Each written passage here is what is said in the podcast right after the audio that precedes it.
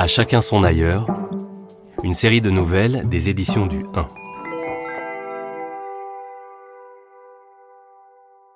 Le temps d'un été, l'hebdomadaire Le 1 et sa collection Le 1 des libraires, les trimestriels Zadig, Légende, America, vous donnent rendez-vous autour de l'ailleurs. Onze écrivains explorent par la nouvelle ce mot à géographie variable. Des récits audio qui vous font voir du pays et des sentiments. Avec les voix de Clotilde M et d'Emmanuel Noblet. La nouvelle de Lydie Salver. Je déteste l'ailleurs.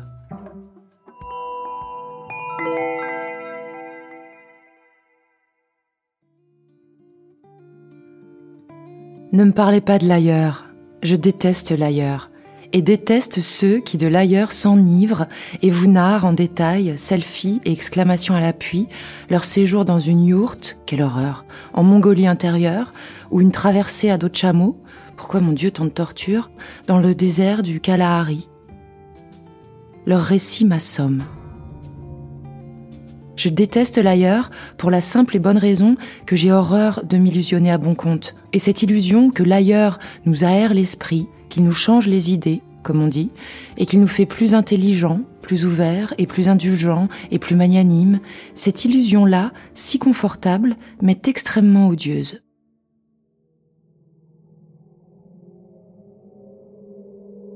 Sérieusement, avez-vous vu quelqu'un revenir d'un voyage autre qu'il n'était à son départ? J'ai pour ma part la religion de l'immobilité. Voici comment je la pratique. C'est simple, je me fixe quelque part, un lit peut faire l'affaire, ou un fauteuil douillet.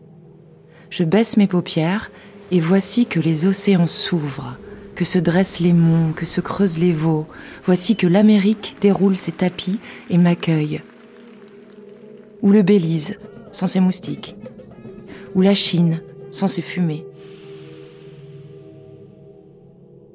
et même, avec un peu de chance, voici venir ma mère, suivie de toute une cohorte de morts et de vivants. J'ai la religion de l'immobilité.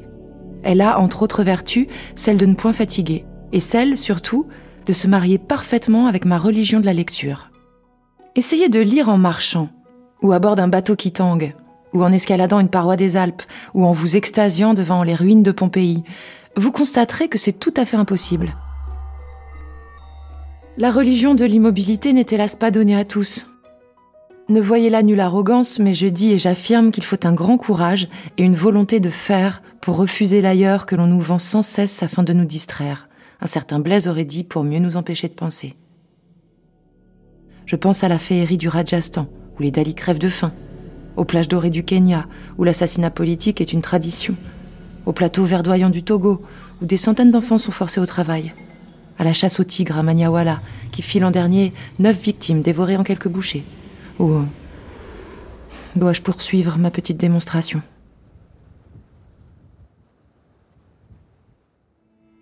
Je sais suffisamment que le monde est méchant, belliqueux, et qu'il offre partout des images de désolation. Je sais suffisamment que ces pauvres sont innombrables, que ces fleuves et ces mers sont pollués, ces villes irrespirables et ces religions fanatiques, pour m'infliger de l'aller vérifier. Du reste, je me flatte de m'adonner à la pensée. Or, penser ou méditer ne se peuvent exercer lorsque l'on se promène en tous sens dans l'ailleurs, dont certains, du reste, disent qu'il n'existe pas, ou plutôt qu'il a disparu et qu'on ne trouve plus désormais de terres inexplorées. Mais ceci est un autre débat. Les deux, penser ou méditer, supposent le calme, la fixité et certaines commodités du derrière. Bref, des conditions telles que l'attention puisse sans heurts se centrer. D'autres que moi l'ont dit, et non des moindres. À commencer par les bouddhistes, les hindouistes, les jaïnistes, les sikhs, les taoïstes, les sages musulmans, les contemplatifs chrétiens, un grand nombre de philosophes, qui vécurent en sédentaire, pour ne pas dire en reclus. Sans oublier Rodin, qui sculpta son penseur le cul immuablement posé sur un roc, inconfortable certes, mais offrant tout de même une certaine assise. Pour en finir, que l'on cesse de dire que haïssent l'ailleurs ceux-là qui haïssent les autres. Rien n'est plus faux qu'un tel préjugé. Les autres, n'en déplaise aux gérants du tourisme, les autres, je les rencontre ici, messieurs, au coin de ma rue, chez mon épicière Janine, chez Alonor, mon boulanger, et j'allais dire dans ma chambre. Je les rencontre en moi, qui en contient quelques-uns de ces autres, dont certains inquiétants qu'il me faut amadouer et s'y reconvenir avec le plus grand tact. Nul besoin pour cela de m'embarquer dans un Airbus. À ce propos, j'ai un aveu à faire, par lequel j'aurais peut-être dû commencer.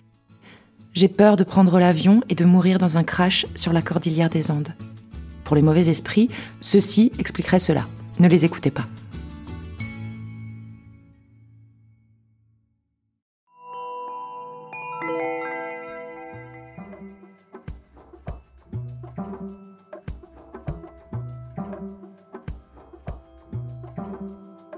Cette nouvelle vous est offerte par les éditions du 1.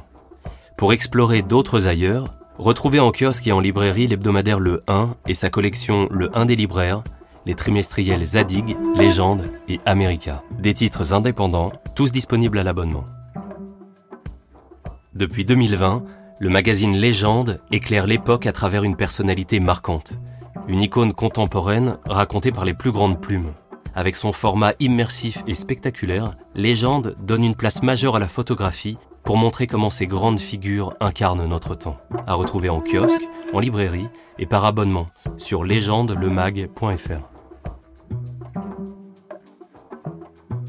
À chacun son ailleurs est un podcast des éditions du 1, produit par Bababam. La nouvelle est lue et interprétée par Clotilde M.